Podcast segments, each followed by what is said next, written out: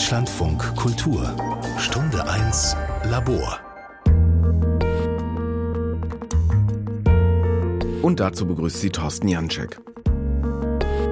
Wenn man schon die Zeitung in die Hand nimmt und es raschelt ein bisschen, dann rieseln die Themen.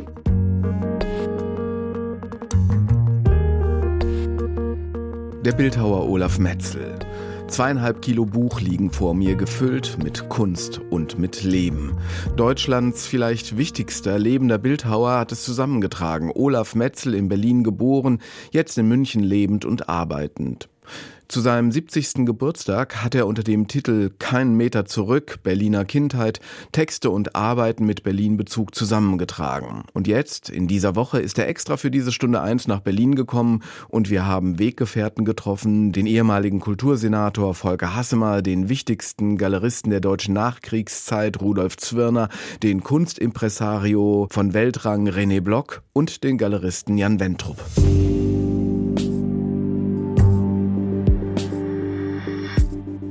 Sprung zurück ins Jahr 1987. 750 Jahr Feier von Berlin. Es sollte ein kulturelles Highlight werden, der Skulpturenboulevard, der sich über den Kurfürstendamm ziehen sollte. Mit dabei Olaf Metzel. Er schuf eine 12 Meter hohe Skulptur aus Absperrgittern, wie sie die Polizei bei den vielen Demonstrationen auf dem Kudamm in den bewegten 1980er Jahren benutzte. Kaum ein Kunstwerk erregte die Gemüter damals mehr als diese Skulptur mit dem Titel 13.04.1981. Stimmen dazu aus dem März des Jahres 1987, als die Skulptur aufgestellt wurde, eingefangen vom Rias in Berlin. Ich muss sagen, war nicht so einfach, diese schweren Dinger alle so zusammen nach oben zu bekommen.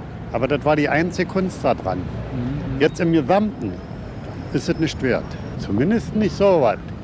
Dann sollten sie eine Reiterstatue oder irgend sowas dahinstellen, aber nicht so ein, so ein, so ein Gerümpel. Nichts, absolut nichts. Und warum nicht? Es ist eine Verschandelung des Kurfürstendamms. Inwiefern? Es ist für mich keine Kunst, es ist für mich ein Drahtgestell und macht Horror. Ich habe Angstträume, wenn ich das Ding sehe. Und was wäre denn für Sie Kunst? Ich bin Naturalist. Sicher haben andere auch andere Kunstrichtungen vertreten, das will ich gerne akzeptieren, aber ich bin Naturalist und Realist und sehe die natürliche Kunst als richtiges an. Ich bin stinksauer. Ich möchte am liebsten äh, heute Nacht etwas unternehmen, was Konkretes, eine Bombe oder sonst was. Reicht das? Und was ärgert Sie denn so sehr daran? Na, weil es äh, erstens ist es hässlich, zweitens ist es unverschämt teuer gewesen. Ein Mist erster Klasse. Und warum? Na, sagen Sie mal, finden Sie das schön? Überdauert das vielleicht ein paar Jahrhunderte? Das ist pipapo. Und rausgeschmissenes das Geld, das vor allen Dingen nicht. Warum ist es denn pipapo? Was? Nee, das ist doch Quatsch. Was soll das? Das ist ein Klamottenhaufen. Ich sage, der Kultursenator soll sich für seine 180.000 aus eigener Tasche bezahlen und soll sie in den Garten stellen. Ja? Wenn nach weiteren 750 Jahren, wenn sowas hier hergestellt wird, ist Berlin Schrotthaufen. Man darf es nicht mehr sagen, aber ich sage es eiskalt, das ist entartete Kunst. Das gehört Inwiefern? über Nacht eingerissen. Stimmen zu Olaf Metzels Skulptur von 1987. Gut 35 Jahre ist das jetzt her. Nun stehen wir im kurzen, kalten Berliner Winter vor dieser schneeverzuckerten Arbeit. Mittlerweile steht sie im Stadtteil Berlin-Schöneberg in Sicht zum historischen Gasometer. So, jetzt stehen wir auf dem Euref Campus, direkt vor einer großen Skulptur von Olaf Metzel. Es ist der Stein des Anstoßes gewesen oder das Gitter des Protestes.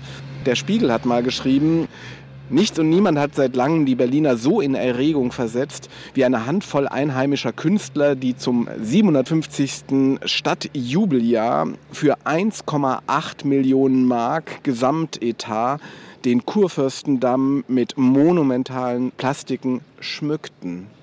Bei uns ist Volker Hassemer, damals Kultursenator von Berlin unter der Regierungszeit von Ebert Diebken. Was haben Sie denn da angerichtet, als Sie einen Skulpturenboulevard ins Leben rufen wollten? Naja, vor allem müssen wir damit anfangen gegenüber dem Spiegelartikel. Es waren die sieben besten Bildhauer Berlins, die damals in Berlin gearbeitet und gelebt haben. Das war das Kriterium. Mehr habe ich als Politiker nicht vorgegeben. Die sollten vor allem auch zur Kulturstadt Europas. Da war Berlin eben nicht eine Stadt nur des Sports und der Politik, sondern auch der Kultur. Da haben wir uns gesagt, im Wohnzimmer der Stadt sollte dann aktuelle Kunst zu sehen sein. Wir haben die Überschrift gehabt, Berlin als ein Ort des Neuen, was damals nicht ganz falsch, aber auch doch waghalsig war. Es war noch richtiges Westberlin. Und haben den Berlinern dann zugemutet, dass in ihrem Wohnzimmer, das ist der Kurfürstendamm, das, worüber sie immer positiv geredet haben, nämlich zeitgenössische Kunst, wirklich zu sehen war. Und zwar in aller Freiheit. Die konnten sich auswählen, wo sie stehen. Die konnten ihre Skulptur, diese sieben Künstler, ihre Skulptur entscheiden, was sie also bauten.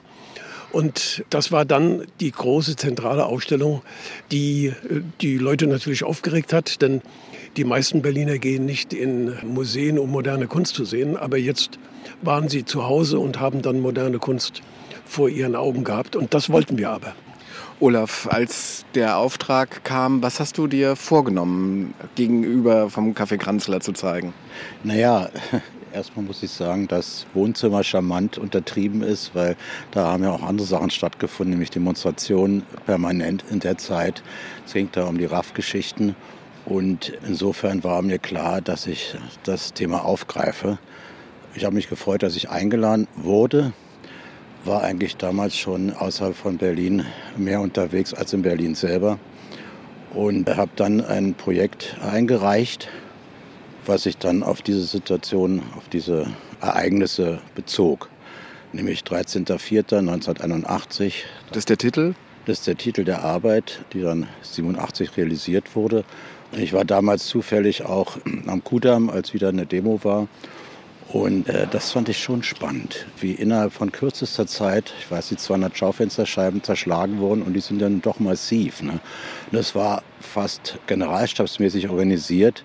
In Einkaufswagen wurden äh, Steine reingeladen und dann wurden die Scheiben zerstört. Und deswegen krönt natürlich da oben noch, wir sehen es ja hier, immer noch ein Steinchen im Einkaufswagen. Naja, und dann hat sich die Arbeit weiterentwickelt und das Gute war eigentlich, da muss ich heute noch dem äh, guten Peter Rau Danke sagen, dass er verbindende Verträge gemacht hat. Sonst Peter Raue, der Kunstanwalt, hat genau, die Verträge gemacht? Das war eine Erfahrung, die mir später auch sehr geholfen hat, bei all diesen öffentlichen Geschichten, vor allem wenn man mit Politikern zu tun hat, da das abzusichern vorher. Ne, sonst hätte ich die Arbeit nie realisieren können. Herr Hassemer, wir stehen hier vor einem zwölf Meter hohen Kunstwerk aus Einkaufswagen, Stein, Absperrgittern. Als Sie das zum ersten Mal gesehen haben, ich nehme an, das war so rund um den 18. März 87, haben Sie gesagt, oh Backe? Nein, nicht Aubacke, denn mehrere dieser Skulpturen waren aufregend. Das war mir allerdings auch klar. Das war auch gewollt, dass es nicht Mainstream-gängige Dinge waren. Und ich muss auch sagen, ich, so sehr ich den Peter Raue schätze, ich brauchte keinen Anwalt, um das hier durchzustehen. Und durchstehen heißt auch, dass wir die Behauptung aufgestellt haben, Kunst gehört zu Berlin. Und dass wir dann gesagt haben, dazu muss man dann allerdings auch stehen. Und zwar mit Freude stehen. Und die Skulptur hier, ich konnte Olaf Metzel das nie fragen, angesichts seiner anderen Arbeiten, die ist auch wirklich schön. Für mich war sie sehr schön. Ich habe mich immer gefragt, ob ihn das nicht gestört hat, dass sie auch durch dieses große weiß-rote Gestell und dann auch noch vor dem Kanzler also mich hat das mehr als, muss ich sagen, als alle anderen Skulpturen. Ich war immer Freund zu den anderen auch. Das fand ich alles stark und gut. Und, aber das hier war war so eine Symbiose von Schönheit, wirklich, ich, ich mag das Wort, weiß nicht, wie Sie dazu stehen, von Schönheit und dann aber auch am richtigen Platz vor dem Café Granzler stand das auf dem heiligsten Platz des Kurfürstendamms. Das war Café Granzler und dort ist das damals eben halt auch geschehen. Die großen Konflikte, die da gewesen sind mit Beginn der 60er äh, Jahre, die waren dann halt auch auf dem Kurfürstendamm. Das war die große Ausstellungsfläche Berlins und für die Kulturstadtzeit war das eben halt die Ausstellungsfläche für die Kunst. Olaf Metzel, Schönheit eine Kategorie? Na, absolut. Ich meine, äh, ich mache ja nicht nur einfache Sachen, sondern mir ging es darum, auch das ästhetische Moment herauszuholen. In diesem Falle waren es mehrere Punkte. Zum einen das Rot-Weiße der Absperrgitter, die ja nun überall standen und äh, benutzt wurden, auch aufzunehmen als Moment. Anregend war für mich immer auch mit Blick auf die Kunstgeschichte Mondrian, der New York Boogie Woogie, wo diese verschiedensten Differenzierungen, besonders nachts konnte man dann richtig sehen, zueinander gesetzt waren und dann natürlich die rot-weiß Markisen vom Café Kranzler. Also da ergab sich dann ein Bild, ein Gesamtbild. Insofern hat Herr Hasselmann natürlich vollkommen recht. Äh, man muss das in dem Zusammenhang sehen. Es ist hier was vollkommen anderes, jetzt, hier und heute. Aber um nochmal darauf zurückzukommen, auf das ich sag nochmal Wohnzimmer und der Wunsch, Kunst zu zeigen, die auch ein bisschen aneckt oder auch ein bisschen mehr. Hat sich dann gezeigt, als dann die Arbeit abgebaut werden musste. Also ihr, ich weiß nicht, war der damals dann Bürgermeister, Herr Liebken, hat ja dann bei Wetten das dann gesagt, wenn er wieder gewählt wird, dann sorgt er dafür, dass das sofort als erstes abgeräumt wird. Da waren dann eben doch die Verträge nicht ganz unwichtig von Peter Raue, die doch ein ziemlicher Packen waren. Ich glaube, dass dann, kann mich noch erinnern, ich habe damals in Rom gelebt, dann in der Morgenpost ein Artikel war, jetzt räumt Schweißbrenner Willi G. oder irgendwie sowas hier den Müllhaufen ab. Im Tagesspiegel hat sich Herr Of, damals der sogenannte Kritiker Papst, geweigert, überhaupt über die Arbeit zu schreiben, weil er sagt, jedes Wort im Feuilleton wäre zu schade, um über diese Arbeit zu schreiben. Im öffentlichen Raum hatte ich keine Chance mehr. 1988, glaube ich, war das. Und dann war eigentlich geplant, das hatte Kaspar König noch organisiert, sie auf dem Campus der Goethe-Universität in Frankfurt aufzustellen. Der Präsident damalige war auch einverstanden, aber dann gab es in Frankfurt Mega-Demonstrationen, dass er, wie sagt man so schön, kalte Füße bekam und dann war es erstmal aus. Aber Reinhard Müller hat ja dann sich so toll drum gekümmert. Stadtentwickler und hier Chef des Euref Campus. Genau, und dann kam sie halt zum Universal-Gebäude und Zwischenzeitlich stand sie in der Spree und dann musste Müller sie nochmal kaufen, ne? Also sie hat eine gewisse Geschichte, was auch äh, die Zeit betrifft. Also dann gab es ja auf einmal die Möglichkeit, nach Ostberlin zu fahren. Also die Mauer war weg, vorher war ja noch gemütliche Mauer da. Und dann stand sie im Osten, was ich eigentlich ganz schön fand. Nur da wurde nicht mehr demonstriert, sondern da saß man davor und trank Latte Macchiato oder ähnliches. Also so haben sich die Zeiten dann auch verändert. Und jetzt steht sie hier auf dem Euref Campus und das ist ja Friday for Future oder so ähnlich. Ne? Hier ist ja alles äh, sehr, wie soll ich sagen, in der Richtung unterwegs. Hat sich aber noch niemand festgeklebt wer weiß, wer weiß. Also, aber also die Arbeit hat gewisse Zeiten mitgemacht. Das ist ja jetzt nun auch schon ein paar Jahrzehnte her. Und mich freut es, dass sie zu sehen ist in einem ganz anderen Zusammenhang. Und man kann auch das ästhetische Moment jetzt mehr noch heraussehen. Herr Hassemer, als Ebert Diebken, äh, Olaf Metzel hat es gerade erzählt, in Wetten, dass sich sozusagen von, von der Kunst distanziert hat. Haben Sie da nicht kalte Füße bekommen? Nein, der hat auch nie ein Wort gesagt, dass ich mich etwa gegen die Skulpturen verhalten sollte. Nur das Konzept war, dass wir gesagt haben, wir machen ein halbjähriges Projekt. Ich bin nicht nur Kultursenator gewesen, sondern auch Stadtplanungssenator. Und man kann natürlich einer Stadt in dieser Art, in dieser überfallartigen Art, wir haben niemand gefragt, wir haben keine Bezirksverwaltung gefragt, wir haben keinen Senat gefragt, kein Abgeordnetenhaus, sondern wir haben gesagt, wir machen eine temporäre Ausstellung und diese temporäre Ausstellung ist dann nach sechs Monaten auch wieder abzuräumen. Man kann einer Stadt nicht ohne irgendein Verfahren mit Bürgern, mit Politikern auf die Dauer die Skulpturen auf die Straße stellen. Und dann, nach diesen ganzen halben Jahren, konnten die normalen Gremien, also die Bezirke, aber auch der Senat, aber vor allem die Bezirke, die konnten jetzt planerisch entscheiden, ob sie diese Skulpturen dort behalten wollten. Das Verdienst tatsächlich von Müller war, dass er sich um diese Skulptur gekümmert hat. Die stand dann an der Spree eingeengt, eigentlich nicht optimal. Die steht hier tatsächlich wie das Zentrum. Eigentlich könnte das das Emblem des ganzen Euref sein. Dass es hier ist, ist da habe ich, ich habe das zum ersten Mal vor einiger Zeit gesehen. Dann, ich war auch selbst wirklich begeistert, weil das letztlich ohne dass die Leute wissen, was damit zusammenhängt, den ganzen Campus prägt. Wie nichts anderes künstlerisch. Und das ist stark. Aber es wäre ganz gut, wenn man dieses Plus dass das nicht nur eine Skulptur war, die man irgendwo mal gemacht hatte, weil Rot so schön ist und Weiß so schön ist und weil das miteinander so was tut, sondern dass es wirklich eine historische Botschaft und ein historisches Erlebnis ist. Auch wollte ich gerade noch hinaus. Es gab ja nun auch Reaktionen, äh, wie Sie sich erinnern können. Ich hatte dann nach, ich weiß nicht wie vielen Jahren, äh, Kunsthistorikerin hingeschickt zu Ihnen zum Senat für kulturelle Angelegenheiten. Und da war ja kistenweise Fanpost, so nenne ich das mal. Das heißt, heißt Shitstorm. Äh, Shitstorm nennt man das heute und fand es hochinteressant, also wie da geschimpft wurde, aber in also wirklich massivster Form.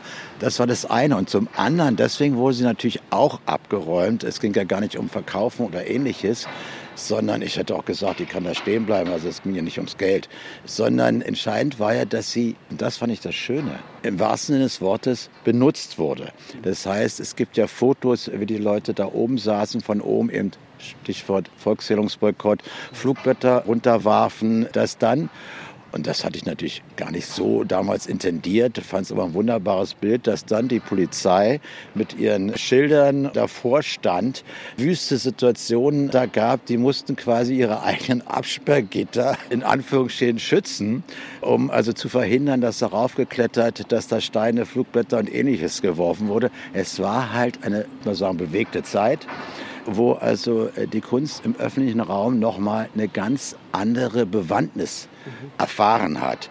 Es ging um eine Diskussion, was kann Kunst im öffentlichen Raum, wie kann sie sich entwickeln, welche Perspektiven sind da, die sich heute ganz anders darstellt. Das war eben auch ein Punkt und deswegen weg damit. Und ob das nun das Bezirksamt war oder der Senat, also ich will Ihnen das gar nicht unterstellen. Ich fand es ja toll, wie Sie damals das, darf ich das Kompliment machen, ausgehalten haben, den Shitstorm. Das war sicherlich nicht so ganz einfach, vermute ich. Ich war ja dann schon gar nicht mehr in Berlin gewesen. Aber es war, und da gebe ich Ihnen auch recht, Ausdruck einer bestimmten Zeit, die so nicht mehr da ist. Heute klebt man sich fest, heute operiert man anders, wenn man also anderer Meinung ist oder sich gesellschaftlich einbringen will. Aber für diese Zeit, für die 80er Jahre, war das so ein Punkt. Und insofern ist es jetzt toll, wenn es wieder zu sehen ist, hier zu sehen ist und hier dauerhaft bleibt. Und vielleicht auch ganz gut in Westberlin. Jetzt gehen wir weiter.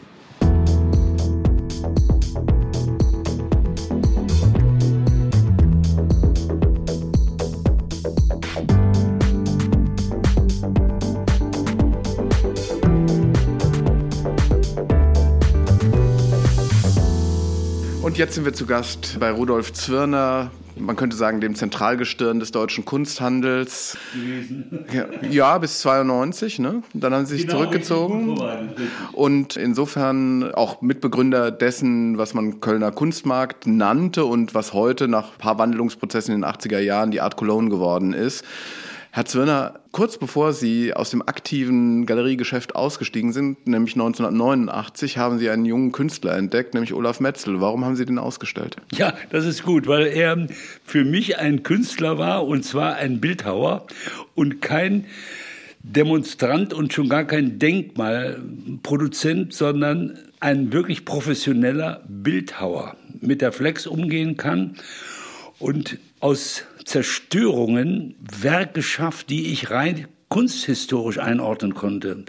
Und es waren immer aktuelle Skulpturen, aber es waren immer Skulpturen, es waren Werke. Und ich habe nie irgendeinen sozialen Bezug ausgestellt, nie für den, der hier oder dort in die Diskussion reingekommen ist und protestierte gegen irgendwas, sondern ich habe ihn als Bildhauer eingeschätzt und höher eingeschätzt als Rückriem und ihn von Anfang an auf die für mich gedanklich auf die Station mit Hans Hake gesehen, den ich gut kannte und dessen Arbeiten ich auch hatte.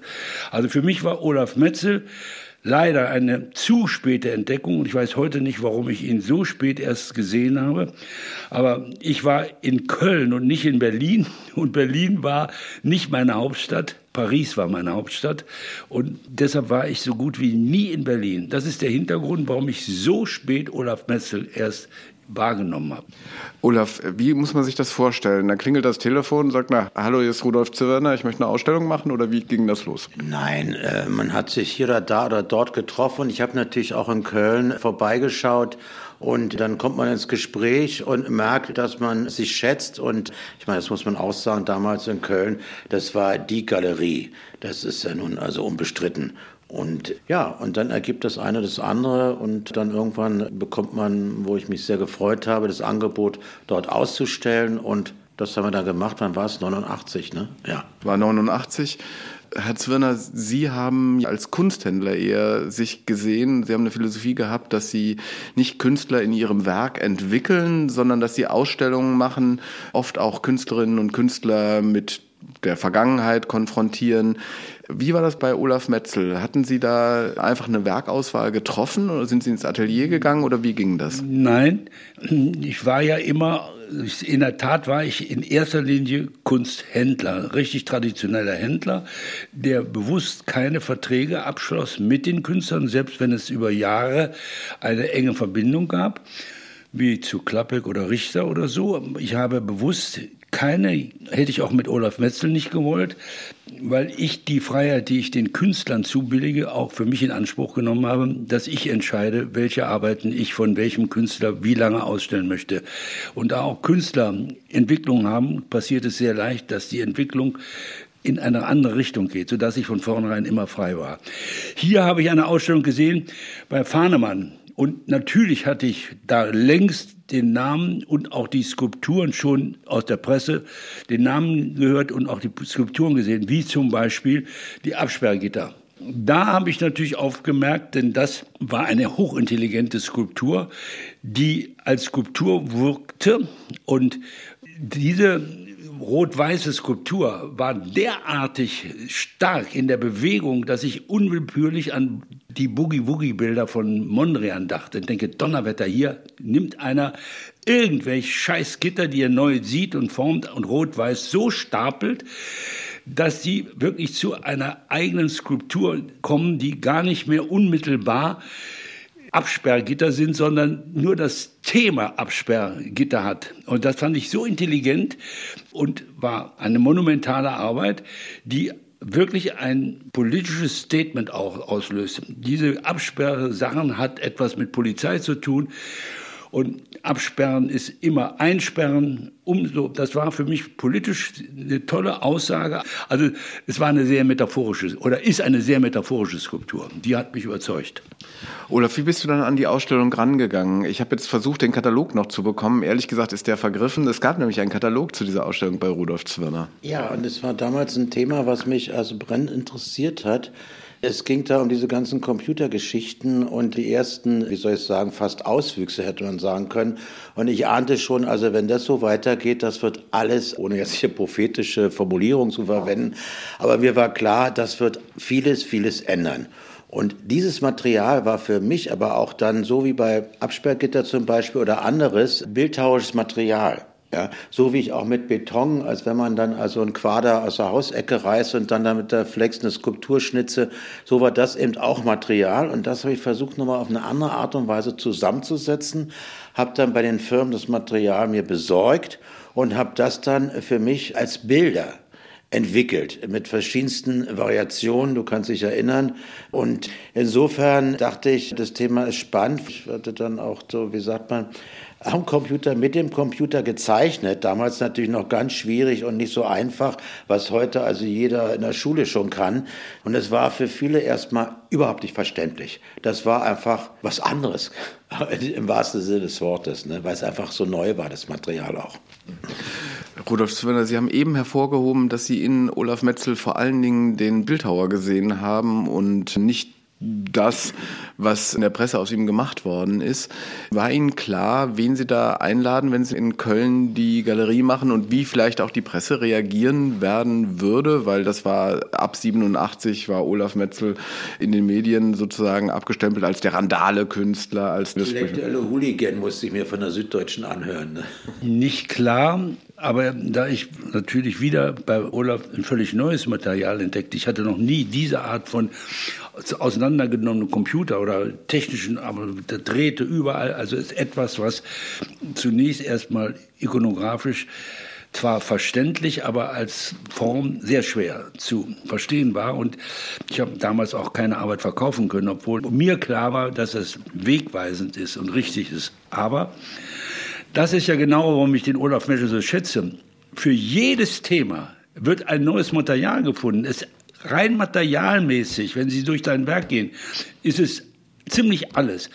Bis hin, und das hat mich massiv überrascht, bis hin, dass Olaf plötzlich auch die klassische Skulptur, die wirklich klassizistische Skulptur mit Türkisch Delight beherrscht, da ist auf einmal eine wunderbare fast ja, Skulptur aus dem 19. Jahrhundert und trotzdem durch die Verkleinerung wieder ganz anders. Sehr subtil in einem fast monochromen Material. Das war Bronze, aber irgendwie die Patina war sehr besonders.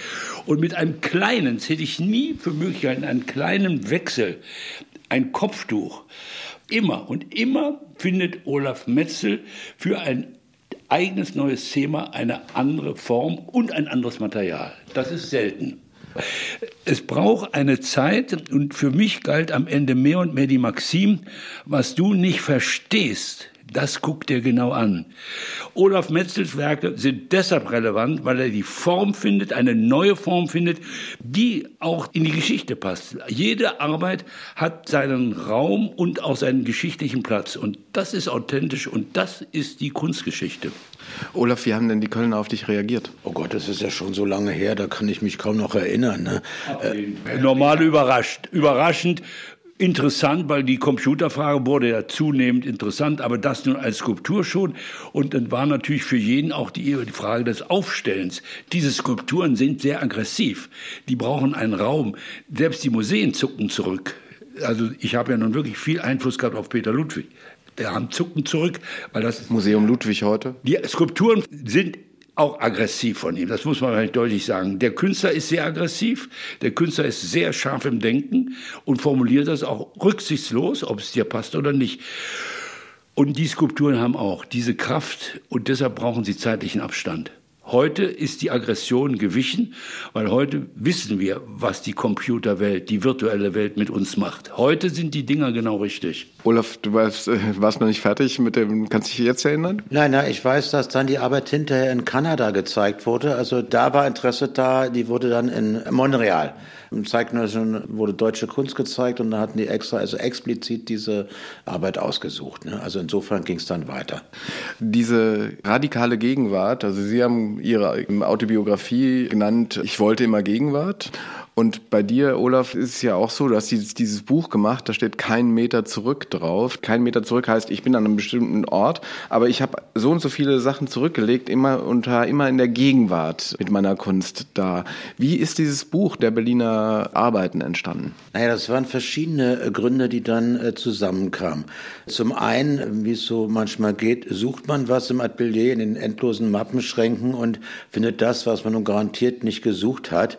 Und da fiel mir halt Schachtel mit alten Zeichnungen, 70er, 80er Jahre, verbunden noch mit massenweise. Ich hatte damals sehr viele Polaroids gemacht, äh, weil es bequem war und einfach und mir gut geholfen hat beim Arbeiten. Für meine Hände. Gleichzeitig sah ich in einer Galerie ein Foto von Will McBride. Meiner Ansicht nach ein großartiger Fotograf, ein Schwarz-Weiß-Foto und man sieht da nur Kopfsteinpflaster, einen weißen Streifen wie mit der Quast gezogen, Stückchen Bürgersteig und zwei Stiefelpaare. Darunter stand Sektorengrenze Berlin 1959.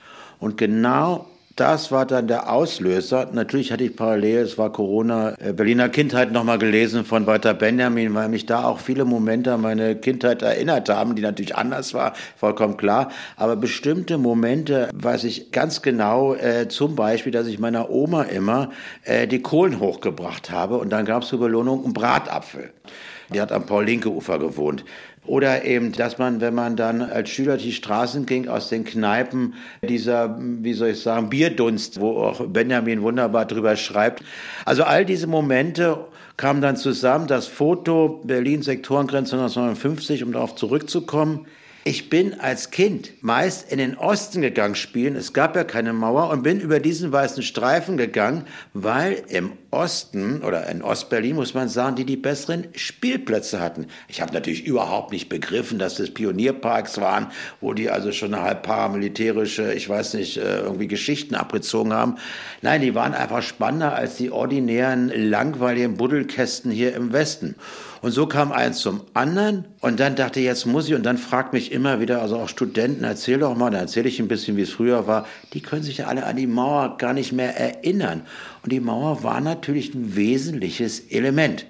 Und ich habe mich natürlich in Berlin wahnsinnig unbeliebt gemacht, hatte also die einzige institutionelle Ausstellung war nur, die hat René Block mal in der DAD-Galerie gemacht, sonst gar nichts. Irgendwann dachte ich, jetzt fasse ich das alles mal zusammen. Ich wusste selber nicht, dass da so viel zusammenkommt und könnte dann nicht noch viel, viel mehr. Aber das reicht auch, ich glaube, zweieinhalb Kilo. Mehr muss nicht sein. Ne? Das ist ja schon eine ganze Menge. Herr Zwinner, Sie haben mal eine sehr berühmte Ausstellung kuratiert, die hieß Deutschlandbilder. Als ich den Katalog von Olaf Metzel oder das Buch von Olaf Metzel, ist ja kein Katalog zu einer Ausstellung, durchgeblättert habe, habe ich gedacht, das könnte man auch Deutschlandbilder nennen. Ja, das ist richtig, was Sie sagen. Deutschlandbilder. Und ich denke jetzt, das war wieder ein Fehler, den ich auch zu verantworten habe. Wir haben Olaf Metzel nicht genügend ausgestellt. Also das ist das Problem.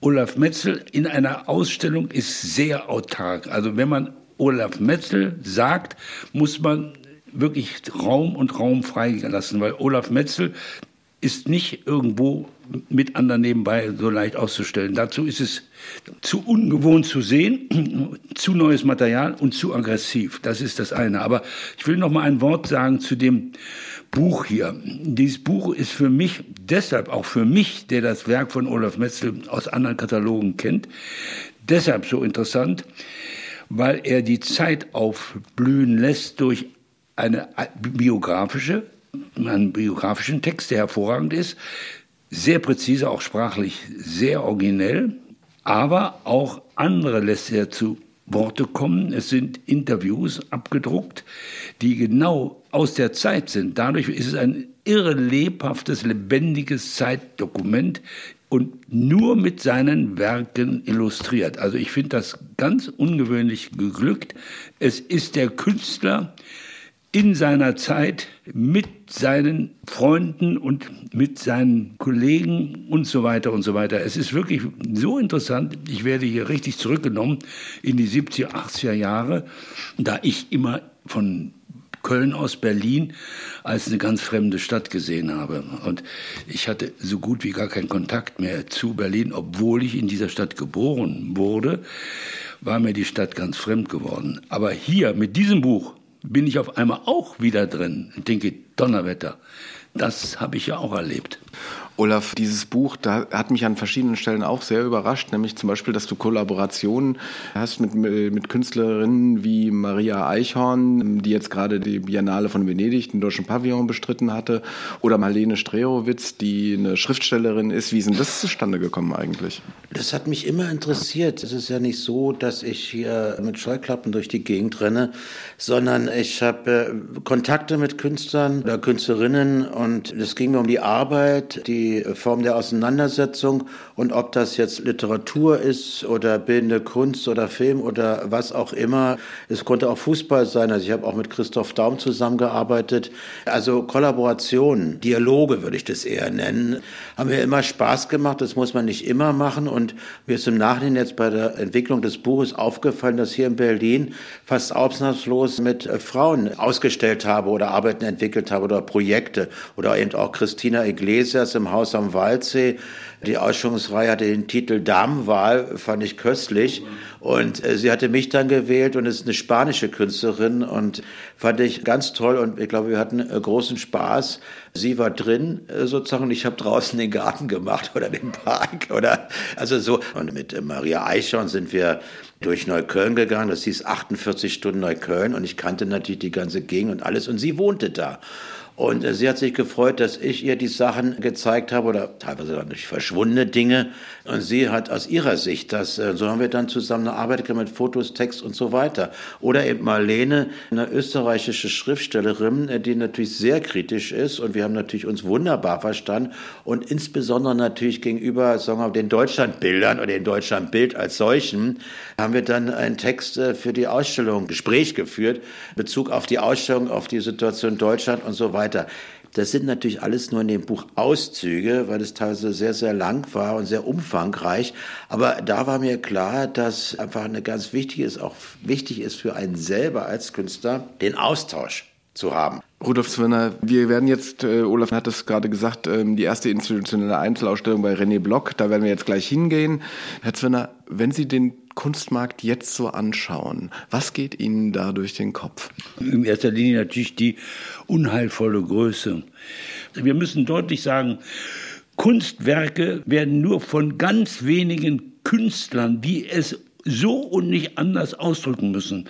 Heute ist es sehr stark kommerzialisiert. Das ist so anders geworden. Zu meiner Zeit waren die Künstler sicher, dass sie damit mit ihrer Kunst kein Geld verdienen. Und die arbeiteten in anderen Berufen und auch Olaf Metzel musste andere Berufe haben. Das heißt, heute sieht das anders aus. Die Preise, die heute erzielt werden, sind nur noch obszön, völlig obszön. Aber ich wollte noch mal zu Olaf Metzel kommen. Obwohl wir hier ein Buch haben, nur über die Berliner Zeit, es ist erstaunlich, dass Olaf Betzel hier in Berlin produziert, weltweit aber wahrgenommen wurde. In Stuttgart, in München, überall waren die Dinge zum Thema geworden. Das heißt, ein sehr lokaler Künstler wirkte auf mich überhaupt nicht wie ein Berliner Künstler. Es war ein Künstler, der auch international wahrgenommen wurde, sehr bald, weil er permanent zum Widerspruch aufforderte. Und das ist die Bedeutung, die heute zunehmend mit dem Namen Olaf Metzel verbunden ist. Es ist ein Künstler seiner Zeit, der in seiner Zeit nicht richtig eingeschätzt wird. Und jetzt langsam sieht man, er ist in jedem Fall ein Bildhauer. Ritterschlag von Rudolf Zwirner. Jetzt äh, kriege ich einen roten Kopf. also ich hatte immer äh, ein Motto, das habe ich Kurt Schwitters entnommen äh, oder entlehnt großartiger Künstler und der hat mal gesagt, ich brauche keine Ideale, ich fresse den Apfel auch mit Schale. Real.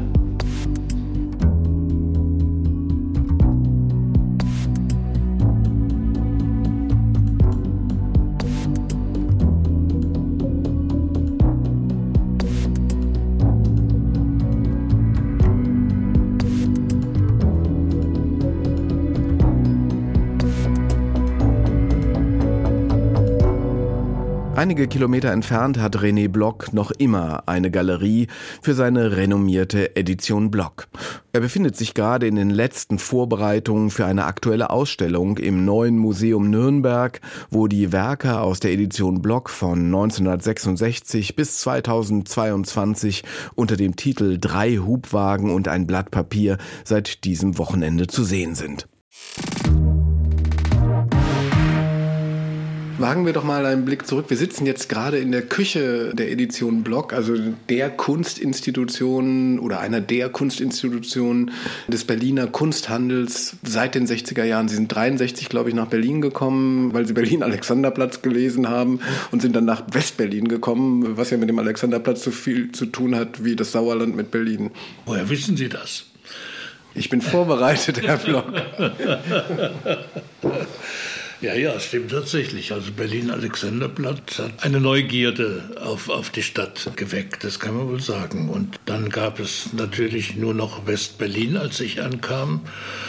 Das war ja nun gerade damals auch politisch sehr, sehr interessant. Also es hat ja junge Leute, ich war ja jung damals, also glaube ich doch extrem gereizt, in einer solchen Umgebung Fuß zu fassen. Ich kam ja nicht nach Berlin, um hier eine Galerie zu machen. Und das hat sich im Laufe der ersten Monate dann quasi ergeben. Das geht bei mir immer sehr schnell. Wenn irgendetwas abläuft als Film, dann muss das auch umgesetzt werden, angepackt werden. Und äh, ja, also 64, nicht mal ein Jahr später, habe ich dann Räume gehabt und eine Galerie eröffnet.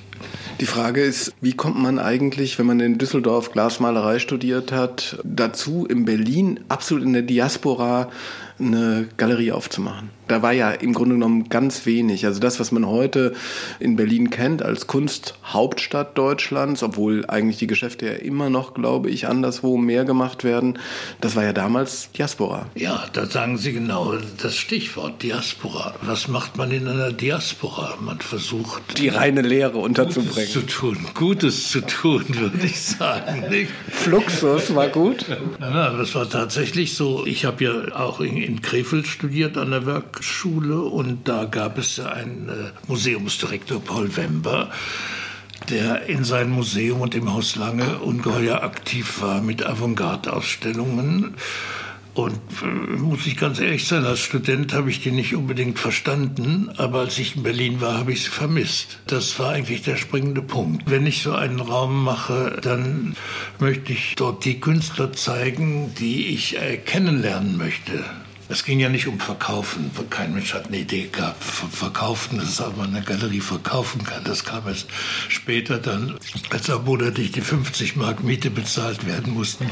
Klar, dass wir irgendwo einnehmen mussten. Und es war schön, wenn dann mal eine Grafik verkauft wurde. Aber es ging eigentlich darum, die Galerie als Raum zu benutzen, mit dem man arbeiten kann. Ich habe den quasi, ich kann ich jetzt nicht sagen, die Galerie als meine Leinwand benutzt, aber im Grunde genommen war es was Ähnliches im Anfang. René Block hat die, die Rheinland-Künstler auch nach Berlin gebracht, also Richter und Polke, Palermo, aber eben auch Josef Beuys. Und irgendwann ist so ein junger Student oder junger Künstler in die Galerie reingestürmt oder gestürzt oder vorsichtig eingetreten, musst du jetzt gleich erzählen. Und René Block hatte schlechte Laune. Naja, also das war für mich wirklich ein Highlight, die Galerie vom René weil es gab ja sonst, wie soll ich sagen, gab natürlich andere Galerien, aber das hat mich ehrlich gesagt null interessiert.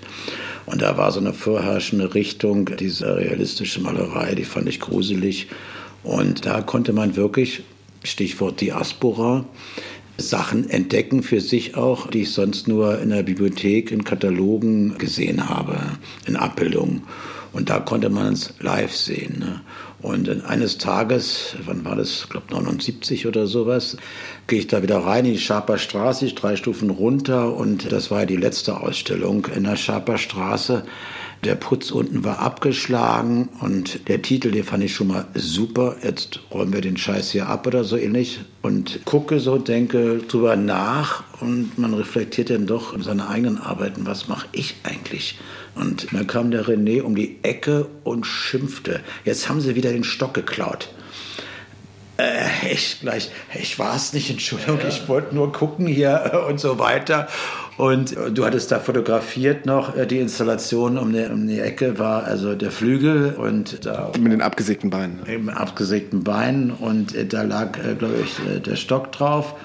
Wie du später sagtest, darf ich sagen, ne, er hat den Witzbold den hinter den Vorhang gelegt, ne, versteckt, oder wie war das? Ich weiß es nicht. Ja, ja, ja, ja genau. Dann am letzten Tag beim Lüften stand er dann doch da, zum Glück.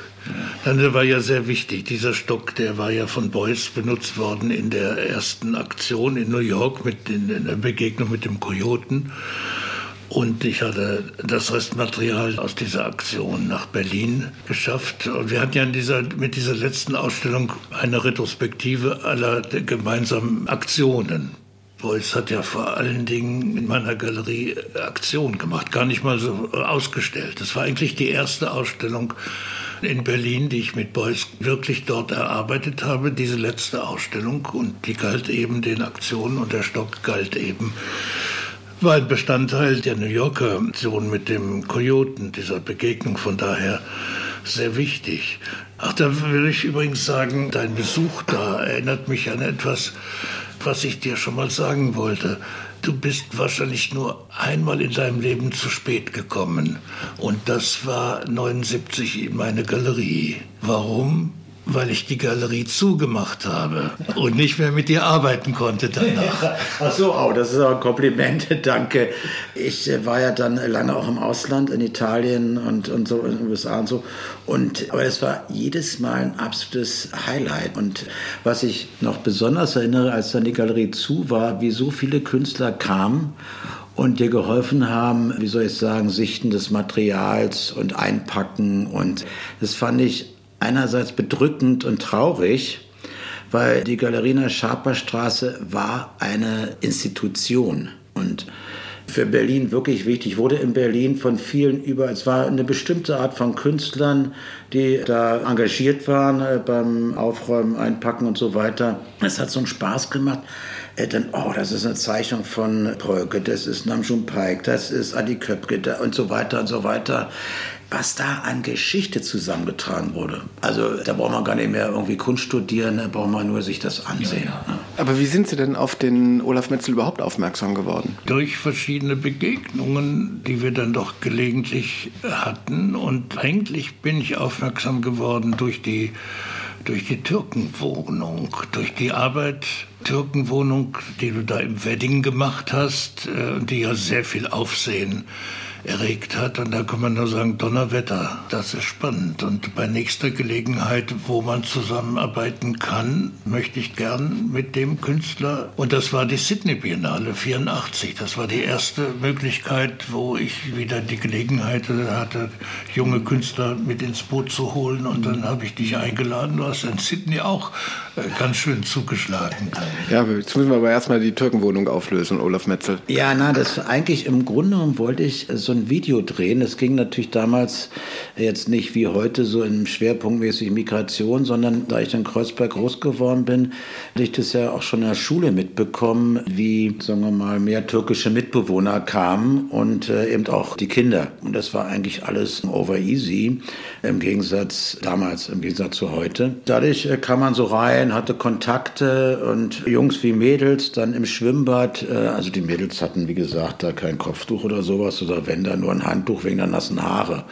Und es war nur so, dass abends man getrennte Wege ging, weil sie dann nach Hause mussten und man sich gegenseitig nie zu, gegenseitig nie zu Hause besucht hat oder konnte, weil das waren die Eltern, die dann, weil sie kein Deutsch konnten, hatten die so ein bisschen so eine kleine Sperre eingebaut. Aber wenn du da im Schwimmbad, also damals in Neukölln war es das Kulle, das Kolumbiabad, was ja heute noch gibt, du hast dich angestellt, hast eine Schrippe, also Brötchen, Semmel, weiß nicht, wo man, wenn man in Berlin sagt man nach wie vor Schrippe, glaube ich. Das hat 10 Pfennig gekostet und auf der Schrippe, die war aufgeschnitten, war Ketchup. Und das war ja schon quasi also der Luxus, der, nicht Haute Cuisine, aber es war das, was man sich damals so leisten konnte. So, und dann kam ja eben dann am Maybachufer der Türkenmarkt. Und der war nun komplett anders. Allein die Düfte, die Gerüche, das Essen und Dings und so, da kriegt man ja einen ganz anderen Blick. Also ich würde mal sagen, was Kulinarik betrifft. Ne? Das war dann doch wirklich ein Unterschied, ein krasser. Und so entwickelte sich, dass ich mich damit beschäftigt habe. Und dann war es eben so, wenn du auf Toilette gegangen bist, hast du überall ein Hakenkreuz eingeritzt oder geschmiert gesehen in Kneipen und so weiter. Und es wurde auch kein Hehl draus gemacht, dass es damals dann hieß Kameltreiber und raus hier und Knoblauchfresser. Und der Innensenator damals, der gute Herr Lohmer, der meinte, er könnte die drei Meter gegen Wind riechen, etc., etc. Und da habe ich dann angefangen zu überlegen, wie kann man das irgendwie relativieren oder in eine Arbeit umsetzen und wollte eigentlich einen Film drehen. Da habe ich auch gedreht und das war dann, das war mir dann zu wenig. Das hat nicht die Härte, das aggressive Moment, was es damals schon gab, zu Ausdruck gebracht und dachte, hier mache ich mehr draus. Und ich habe mir damals eine Wohnung gemietet im Wedding. Ich hatte damals im Wedding sowieso mich aufgehalten, teilweise, weil ich da im Laden war. Dann hört man so, da wird was frei oder da ist was. Und dann dachte ich, ich suche jetzt eine Wohnung, die passt. Das muss echt sein. Also, wo vorher auch eine türkische Familie gewohnt hat. Und dann hörte ich da von einem Vermieter, dem das Haus gehörte, da im Hinterhof, er sagt also raus mit denen hier und so und also was man heute immer wieder hört in einer anderen Form. Und er hat die rausgeschmissen, weil die hatten noch keine Miete mehr bezahlt oder was weiß ich. Jedenfalls äh, gab es da wohl Ärger und alles da. So, er sagt, dann kannst du mal die Müllbude hier aufräumen weil ich ja vom Beruf bin. Und ich sagte ihm, Installateur, er, prima, kannst gleich das Klo noch mitmachen und so, also da mal da tropft es und so weiter. Er hat es ein bisschen, glaube ich, missverstanden. Ne? Damit konnte ich aber covern, dass ich dann in die Wände schneide und ähnliches. Ne? Und ich habe dann gefilmt, wie er sagt, schmeiß den ganzen Müll auf den Hof. Und was da noch drin war, Sofa, Dings, was weiß ich, auch gemacht. Und dann habe ich dann den, den, dabei den Film gedreht und eben dann den nächsten Schritt dann in die Wand geflext und dann den Teppich raus. Hab dann den roten Fußboden, dieses sogenannte Berliner Ochsenblut. Der war quasi wie gestern, der brauchte nur noch mal den Staub weg und so weiter und so fort. Dann hatte, brauchte gar nicht pinseln oder ähnliches. Naja, und habe dann in die Wand geschnitten. Ne? Und dann staubte das und dann wieder angetragen, abgetragen und kam dann langsam auf die Idee, bis ich dann rechts hinten den Haken machte, so nach dem Motto abgehakt. Und dann kam der, der dachte, Mensch, hast du die ganze Wohnung hier renoviert? So, ja, komm doch mal rein. Das ist natürlich, dem fiel der Unterkiefer quasi auf den Tisch. Ne? also war insofern, und dann dachte ich so, das ist aber noch nicht alles. Und ich ähm, habe ja immer auch dann das Moment der Kunst im Hinterkopf gehabt. Entscheidend war für mich, dann kann man nicht mehr Einladungskarten machen oder so, wie es damals üblich war und heute auch noch zum Teil sondern ich annonciere das Ganze ne, und gebe der Arbeit den Titel. Türkenwohnung Abstand in äh, der BZ, glaube ich, war das, und in der Süddeutschen und mit Chiffre, da gab es natürlich die entsprechenden Zuschriften. Ne? Naja, dann bin ich da ausgezogen. Und René Block hat das gesehen. Sind Sie da einfach hingekommen oder hat sich das rumgesprochen? Gesehen habe ich es nicht. Ich habe davon gehört. Ich habe es leider nicht mehr im Original gesehen. Ja. Und wie hat er dann in Sydney zugeschlagen? In Sydney haben wir ihm, ich würde mal sagen, verschiedene Räume angeboten und er hat dann ein chinesisches Bordell äh, ausgewählt. Das stand auch leer. Das Haus sollte abgerissen werden, um da aufzuräumen und mit seiner Flex entsprechend in die Wände zu gehen. Das konnte ich dann von Anfang an beobachten. Das war ein kleiner Ersatz für die verpasste Situation in Berlin. Eine Situation haben Sie nicht verpasst, nämlich ihm die erste, wenn ich das richtig verstanden habe, Einzelausstellung in Berlin zukommen zu lassen, nämlich eine DAAD-Ausstellung. Ja, ich war dann ab 82 beim Berliner Künstlerprogramm für die bildende Kunst zuständig und wir hatten die DAD-Galerie und da war es natürlich klar, dass einer der ersten Ausnahmekünstler. Denn die Galerie war ja für das Berliner Künstlerprogramm des DAD eingerichtet, also für auswärtige Gäste des Programms. Und ich habe mit Olaf Metzel dann eine Serie eingeführt, dass wir auch einige Berliner, original Berliner Künstler in das Programm nehmen konnten. Aber Olaf war der Erste, dem ich da eine Ausstellung gewidmet habe. Sie haben ihn dann auch in die Galerie auf, also in die Edition aufgenommen mit verschiedenen Arbeiten. Also mich hat eigentlich für die Edition auch immer interessiert, weg von den Gartenzwergen zu kommen, also weg von den kleinen Nippes-Figürchen, die überall als Editionen auftauchen, sondern auch eben große monumentale Plastik als Edition zu machen. Und das war dann nach der Biennale 1990 in Sydney, als ich Olaf wieder einladen konnte und er da in dem großen Lagerhaus, dem Hauptgebäude der Biennale im Hafen, oben im sechsten Stock, riesige Lager von alten Spinden entdeckt hat und dann sagte, damit will ich etwas machen und anfing diese Spinde da oben zu demontieren, zu zertrümmern und dann kam nach der Biennale, als die dann weggeräumt und auseinandergenommen werden konnten und dann so einzelne Gruppen von Spinden doch als wunderbare Einzelskulpturen da waren, da kam die Idee, Mensch, das wäre doch mal eine Sache, die wir als Edition noch ausbauen können und Olaf hat damit einverstanden und dann quasi mit diesen großen Arbeiten seinen ersten Editionsbeitrag geleistet. Und wir sind im Laufe der Jahre dann eigentlich immer bei großformatigen Editionen geblieben. Olaf, was reizt dich denn an Editionen? Also Edition ist ja wie gesagt, also eigentlich so die Kunst des kleinen Mannes, aber da große Skulpturen in einer Auflage zu machen. Was war für dich der Reiz bei so einer Arbeit? Jedes irgendwie auch ein Original, wenn das doch. Das ist die Geschichte, die mich da besonders gereizt hat. Ich bin keine Maschine, die immer dasselbe druckt oder so oder ähnliches macht, sondern immer leichte Varianten einzubauen, obwohl es natürlich dieselbe Thematik ist, äh, dasselbe Sujet, dasselbe Objekt, aber dann immer wieder so zu modifizieren, dass jedes eigentlich ein Unikat ist. Ne? Diese Balance zu halten, äh, das macht mir einfach verdammt viel Spaß. Und, und ich glaube dem René auch. Und du kannst das so machen oder so machen, aber immer wieder zu sagen, letztendlich ist es doch ein Unikat. Auch wenn es eine Edition ist. Ne? Steckt da eine besondere Qualität drin in diesen Arbeiten von Olaf Metzel? Ja, ja, das ist schon, das ist schon ein Kaliber. Nun kennt man ja Metzels Arbeiten. Die sind ja schon ein ganz bestimmtes Kaliber. Also sind es folgerichtig die Editionen auch. Nee, ich finde das nicht folgerichtig, weil es, es gibt eine ganze Reihe von Künstlerinnen und Künstlern, die Editionen machen, wo man daneben steht und sagt, ja, warum soll ich mir das eigentlich kaufen? Zu dem Problem kann ich gar nichts sagen. Das haben wir, das haben wir letztlich bei jeder Grafik, die, die gemacht wird. Ja, aber äh, insofern, also um das noch ergänzend zu erwähnen, es ist ja bekannt, dass ich äh, viele Jahre oder Jahrzehnte Rieseninstallationen gemacht habe, raumfüllende Installationen, die dann irgendwann wieder nach Ende der Ausstellung, nach Ende des Objektes ist oder außerhalb äh, von Museen, äh, ganz wichtig, außerhalb dieses musealen oder Kunstkontextes entstanden sind, dass da nichts mehr übrig bleibt. Und manchmal bleibt was übrig, manchmal nicht, aber grundsätzlich sind das ziemliche, also zwei Lastwagen voll oder so, wenn man es abtransportiert. Und da jetzt im Sinne, dass, das war ja auch mal für mich ein Thema, so habe ich ja mal angefangen, Volkskunst zu machen Nicht im Sinne, dass jeder sich was erwerben kann, sondern dass man also auch damit umgehen kann, also sagen wir mal handlicher wird, die aber immer noch, wie René gerade sagte, doch ziemlich, sagen wir mal, größer sind als eben die Druckgrafik oder ähnliches. Naja, und wenn so etwas zu einem Sammler in die gute Stube kommt, dann sind das doch schon Dinge, wo man auch anstößt. In beiden Wortsinne, nicht? Sinne.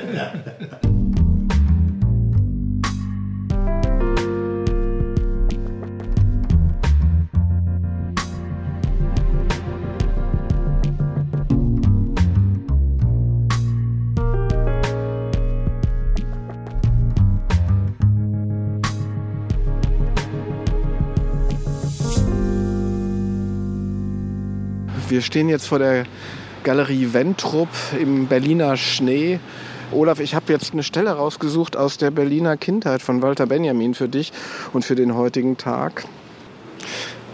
Wenn wir dann die Sachen fest eingeschlagen und verschnürt am Arm in die Dämmerung heraustraten, die Droschke vor der Haustür wartete, der Schnee unangetastet auf Gesimsen und Staketen, getrübter auf dem Pflaster lag, vom Lützowufer her Geklingel eines Schlittens anging und die Gaslaternen, die eine nach der anderen sich erhellten, den Gang des Laternenanzünders verrieten, der auch an diesem süßen Feiertag Sonntagabend seine Stange hatte schultern müssen, dann war die Stadt so in sich selbst versunken wie ein Sack, der schwer von mir und meinem Glück war. Das schreibt Walter Benjamin. Jetzt stehen wir hier in der Berliner Kälte. Was sagt ein Münchner zu dieser Berliner Kälte und zu Walter Benjamin, der immerhin sein Buch auch Berliner Kindheit genannt hat? Da gibt es natürlich auch Schnee in München, sogar noch ein bisschen mehr. Ich komme ja gerade von daher. Und mich erinnert das dann wieder an die Zeiten in Kreuzberg, wo man sehen konnte, wie die Fensterscheiben von innen gefroren waren. Und dann wusste man, der hat Kohle, Kohlen und der nicht. Ne? Also konnte sich das Heizen nicht leisten und die Kneipen waren voll. Und dann ging man zum Aschinger und äh, da gab es, äh, wie bei Walter Benjamin damals schon, eben auch die Erbsensuppe mit Würstchen und zum Aufwärmen. Ne? Ich glaube, dass das wieder ein Phänomen ist, das man häufiger sieht, nämlich diese ganzen Fenster, die gefroren sind, aber das hat mit der Energiekrise zu tun. Wie soll ich sagen? Also ich meine, es gibt Momente, die sich wiederholen. Ne? Nur muss man nicht vergessen, darf man nicht vergessen, dass es im Treppenabsatz die Toiletten gab in den Altbauten. Und viele waren glücklich, dass sie, um den Sprung nach heute wieder zu schaffen, dass sie dann eine Wohnung bekommen haben, zum Beispiel in der Gropiusstadt. Es war damals der absolute Luxus. In Toilette, Zentralheizung und so weiter. Und vielleicht auch ein Balkon dazu. Und das war natürlich dann in den abgerockten Häusern nicht der Fall. Und es gab ja den berühmten Spruch, in Kreuzberg musst du aufpassen, dass sie nicht die Schnürsenkel aus dem Kellerfenster klauen. Also die Atmosphäre war ein bisschen anders. Ist dein Berlin, das Berlin deiner Kindheit, genauso versunken wie die Kindheit um 1900 von Walter Benjamin? Naja, also zumindest kann ich mich erinnern, dass es damals noch richtige Winter gab. Es waren minus 20 Grad, der Schnee war hoch und es war wirklich kalt. Mir ist aber die, sagen wir mal, die trockene Kälte lieber als so das feuchte Mischmasch, äh, wie wir es heute haben. Und bevor wir jetzt den Sprung in die Gegenwart des Berliner Kunsthandels, nämlich mit der Galerie Ventrup machen, rauchst du noch deine Zigarette fertig. Genau, das mache ich jetzt. Ah, jetzt, jetzt werden wir eingelassen. Hallo. Hallo, guten Tag. Und jetzt sind wir in der Galerie Ventrup. Schöne, wunderschöne Räume in Berlin-Charlottenburg. Jan Wentrup ist jetzt mit bei uns. Jan Wentrup, wie sind Sie denn auf Olaf Metzel aufmerksam geworden? Ich meine, ich war schon Gast in der Galerie Wentrup, als gerade mal Gregor Hildebrand da aufschlug und plötzlich taucht dann auch Olaf Metzel auf. Ich kenne das Werk von Olaf Metzel schon sehr lange, eigentlich schon seit meiner Studienzeit, als ich. Wie kam das? Ich war Student der Kunstgeschichte in Münster. Ein sehr traditioneller Studiengang in einer sehr traditionellen Stadt, aber da gab es alle zehn Jahre die Skulpturprojekte, wo mit geballter Kraft die Gegenwart in die Stadt kam. Und 97 war ich als Praktikant im Kuratorenteam. Da war ich gerade 20, Anfang 20, habe ich da mitgearbeitet und bin da schon auf das Werk von Olaf Metzel aufmerksam geworden. Olaf, warst du da 97 da? Ich erinnere mich nämlich genau an eine Skulptur von den Skulpturprojekten. Das war aber nicht du, sondern Richard Serra. Also ich hatte das erste Mal da teilgenommen 1987 und hatte da die St. Erfurt-Kirche, wie soll ich sagen, überarbeitet, in Anführungsstrichen. Und es gab ziemlich Aufregung, weil ich habe ja dann auch den Spruch gehört, Schwarz, Münster, Paderborn. Dann sollte auch noch der Papst da kommen damals. Und ich wollte in der Kirche was machen, weil das, dachte ich, ist für Münster ein Thema. In Berlin hast du an jeder Ecke vier Kneipen, in Münster an jeder Ecke fast vier Kirchen. Das war 87 und dann war ich 97 wieder eingeladen und hatte dann damals im Parkhaus eine Arbeit gemacht. So musst du dann wahrscheinlich auf diesem Wege auf die Arbeiten aufmerksam geworden sein. Und dann gibt es natürlich noch eine Verbindung. Ehemalige Studentin von mir, die Nevin Aladak, ist hier auch in der Galerie im Programm, aber das kannst du vielleicht besser. Das hat dann den Bogen geschlagen, als dann Jahre später meine Frau und ich die Galerie, in der wir jetzt gerade stehen, eröffnet haben, haben wir angefangen mit einer Künstlerin zu arbeiten. Wie gesagt, die genannte Nevin Aladak, die Studentin bei Olaf Metzel war. Und darüber haben wir dann wieder einen Kontakt zu Olaf herstellen können. Also nicht nur an das Werk haben wir uns erinnert, beziehungsweise dieses Werk ist uns eigentlich nie aus dem Kopf gegangen. Aber wir hatten dann da die Möglichkeit, wirklich einen direkten Kontakt herzustellen. Und so hat das dann vor mittlerweile doch einigen Jahren jetzt angefangen, unsere Zusammenarbeit. Und wie ist das so, mit dem Wendrup zu arbeiten? Wunderbar, ich muss sagen. Oder den Wendrups? Ventrups, ja, äh, nicht nur Ventrups, auch mit den Mitarbeitern der Galerie. Ich glaube, wir haben guten Kontakt. Ich freue mich immer, wenn, wenn ihr ins Atelier kommt, nach München. Und äh, das natürlich auch gleichzeitig verbindet mit dem Ausflug in die Berge.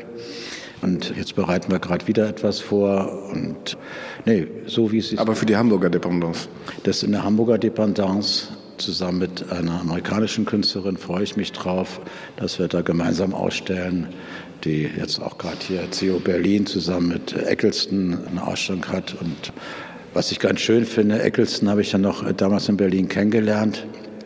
Und wir waren unterwegs, konnte mir auch so ein paar Dinge abschauen, wie er so by the way Fotos machte damals noch analog mit so einer kleinen Kamera und ich habe ihn durch die Stadt geführt und er hatte damals dann auch, was heute CO Berlin ist, war damals das Amerika-Haus, der einen Vortrag gehalten und dann hat er vorher eben die Fotos abgegeben in so einer Drogerie, wo man für eine Stunde so entwickeln konnte. Und dann sind wir wieder in, die, in den Drogerieladen gegangen und dann hat er sich das Päckchen genommen und hat fast alle Fotos weggeschmissen gleich und ein paar behalten. Ich sage, nach welchen Kriterien suchst du denn da aus und so? Und sagte auch by the way und in der Form.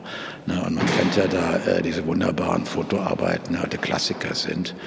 Also das war für mich eine gute Erfahrung. Ich weiß gar nicht mehr, wann das war, Ende der 70er oder Anfang der 80er. Also keine Idee mehr. Ne? Aber ein toller Typ.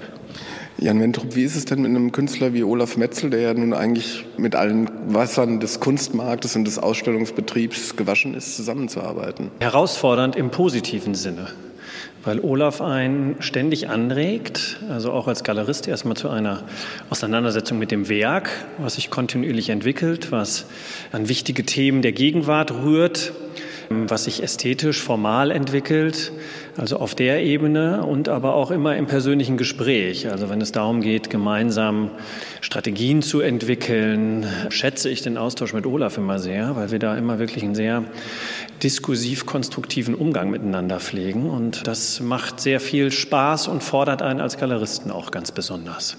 Und äh, hat er hier in Berlin so eine Art auch Andockpunkte äh, bei Sammlungen, Sammlern, eine Fanbase?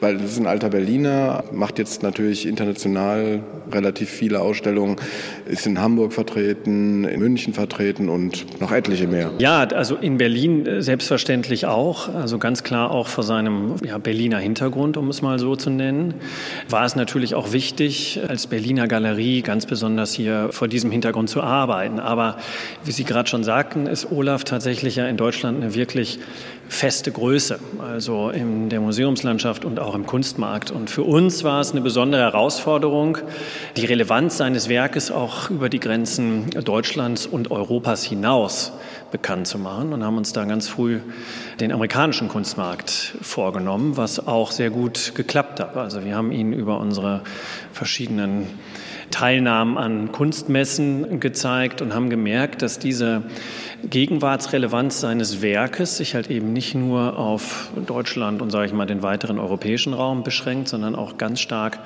andockt an Amerika und da auch an die amerikanische Kunstgeschichte. Denn da gibt es auch sehr interessante Parallelen vom Werke Olaf Metzels in die jüngere amerikanische Kunstgeschichte. Das ist ja interessant. Also ich hätte jetzt eher gesagt, also wenn man Zeitungsartikel aus der FAZ auf Aluminium druckt, wenn man genuin auf die politischen Umstände in Deutschland reflektiert, nicht nur, ich weiß auch, gibt es ja auch äh, Skulpturen, die sich sozusagen mit türkischen Fragen auseinandersetzen und vieles, vieles mehr. Aber da hätte ich gedacht, dass das eigentlich so auf der inhaltlichen Ebene eine Schwierigkeit ist, so einen kulturellen Austausch zu kriegen. Nein. Olaf schüttelt den Kopf. Nein, nein, überhaupt nicht. Zumal dieses Werk halt eben, das ist nur ein kleiner Ausschnitt des Werkes. Also das Werk geht weit darüber hinaus. Also ich erinnere mich, vor einigen Jahren haben wir ihn ausgestellt auf der Art Basel in Miami und haben ein Werk gezeigt, was sich mit den damaligen Unruhen in Los Angeles anlässlich der Misshandlung von Rodney King beschäftigt hat. Und das war genauso eine politische Arbeit, nur halt eben aus einem ganz anderen geografischen Kontext. Und die Arbeit hat auf der Messe für wahnsinnige Aufregung gesorgt, weil das eine Zeit war, als die ganze Black Lives Matter Bewegung losging durch die uns allen bekannten Vorfälle. Und das war quasi so ein bisschen, naja, die Vorgeschichte zu dem. Eine der leider, muss man sagen, vielen Vorgeschichten, aber Rodney King ja, ist so ein bisschen so die prominenteste Figur, was in den letzten Jahrzehnten an Rassismus in Amerika stattgefunden hat. Und diese Arbeit hat gerade zu der Zeit unglaubliche Aufmerksamkeit in Amerika bekommen. Arbeitest du gezielt auf solche Themen hin? Was heißt gezielt, bei Rodney King zu bleiben? Ich äh, habe eine Zeit lang in Los Angeles gelebt und gewohnt und mich da sehr intensiv, also auch nicht nur LA, sondern auch Chicago, New York, mit der dortigen Situation auseinandergesetzt. Und ähm, das ist natürlich ein absolutes Kontrastprogramm, ganz anders als hier in Europa, obwohl ich mich natürlich ganz klar als, ich würde sagen, europäischen Künstler sehe. Aber kannst ja nicht, wie soll ich sagen, Dinge ignorieren, die auf der Straße passieren und egal wo es ist. Und genauso gut auch hier das Problem mit der Türkei, Thema Migration. Das mache ich ja seit Anfang der 80er Jahre. Es fing an mit der Türkenwohnung, dann die Arbeit in Istanbul mit Christoph Daum, dann im Turkish Delight und so weiter und so weiter. Also immer wieder ein Thema, was sich jetzt bei mir ich würde sagen, über 40 Jahre hinzieht. Wenn man schon äh, die Zeitung in die Hand nimmt und es raschelt ein bisschen, dann rieseln die Themen. Das interessiert mich. Ich lese gerne Zeitung äh, immer noch, also äh, die Originalzeitung, nicht im Internet und, und habe dann natürlich auch im Laufe der Jahrzehnte ein ziemliches Archiv aufgebaut. Und wir machen jetzt einen kleinen Sprung und gehen wir noch zu einer Zeitungsarbeit, nämlich in die Staatsbibliothek unter den Linden. Vielen Dank, Jan Wentrup. Danke fürs Kommen.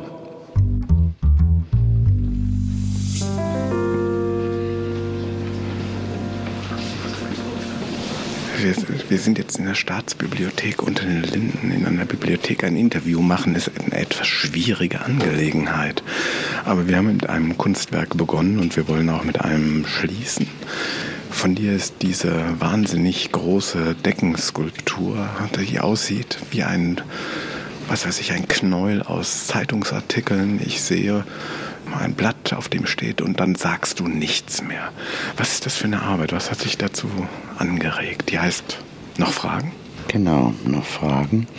Das war ein Wettbewerb, ein internationaler, zu dem ich auch eingeladen wurde und habe mich gefreut, dass ich dann die Arbeit hier realisieren durfte. In den anderen Räumen hat Tobias Rehberger Projekte realisiert. Und das ist hier der große Lesesaal. Und wenn man in der Bibliothek ist, und ich bin früher auch gerne in Bibliotheken gegangen, habe mich reingesetzt, habe recherchiert zu verschiedensten Arbeiten oder Themen, habe auch selber einiges geschrieben, wie man weiß.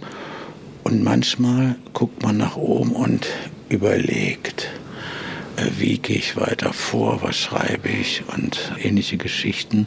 Und manchmal hat man das Gefühl, heute vielleicht weniger, weil meist am Computer passiert, aber damals dieses, ich nenne es mal das Schreibtischgebirge oder das Papiergebirge, möchte man am liebsten mit dem Ellbogen abfegen und weg, weil man nicht weiterkommt, sich ärgert oder ähnliches. Und dann dachte ich, vielleicht ist es ganz schön, wenn man dann nach oben guckt, und sieht einfach mal was anderes. Und so kam die Idee zu der Deckenarbeit. Und ich habe natürlich dann verschiedenste Artikel rausgesucht aus Zeitungen, aus Illustrierten, aber auch hier Archivmaterial und äh, bis hin zum Kreuzworträtsel und den verschiedensten Titeln unter anderem. Und dann sagst du nichts mehr, aber auch äh, hier, ich habe so ein kleines Booklet dazu gemacht, das ist Teil der Arbeit. Noch Fragen, bezieht sich auf, es war ja früher hier DDR oder aus Berlin, auf die Skulptur im Eingangsbereich im ersten Hof vorne unter Linden äh, Fragen eines lesenden Arbeiters Bert Brecht. Dazu hat ein Künstler eine Arbeit gemacht und äh, die Frage ist, gibt es Arbeiter noch, die lesen? Haben die noch Fragen? Das ist eine und habe natürlich dann den Text mit reingenommen von Bert Brecht und habe dann verschiedenste Themen genommen, also hier Demokratie nach Kassenlage und ähnliches. Porno mit Adorno. Porno mit Adorno, Deutsch als Datensatz, äh, wir sind das Volk, Original und Original. Das sind alles Artikel, die auf Aluminiumplatten gedruckt sind, die dann verformt sind von dir zu einem riesigen Knäuel, der von der Decke hängt. Das sieht federleicht aus, das Ding. Aber ich nehme an, es ist nicht ganz leicht. Es ist nicht ganz leicht. Es wiegt, es ist äh, ziemlich groß auch, was natürlich durch die Dimension des Raumes etwas täuscht. Aber ich musste natürlich da einiges bringen und man sollte es ja auch von unten lesen können. Aber das Schönste war beim Aufbau, ich habe natürlich auch Mosaik dabei. Das ist ein Comicheft, äh, was also heutzutage ganz, ganz teuer gehandelt wird. Und als wir die Arbeit aufgebaut haben und es noch Baustelle war, guckten natürlich die Arbeiter und dann muss ich sagen, gab es doch die Situation, dass Arbeiter lesen und der eine sagte, das stimmt nicht. Ich sage, wieso, was stimmt nicht? Das sage ich dir morgen.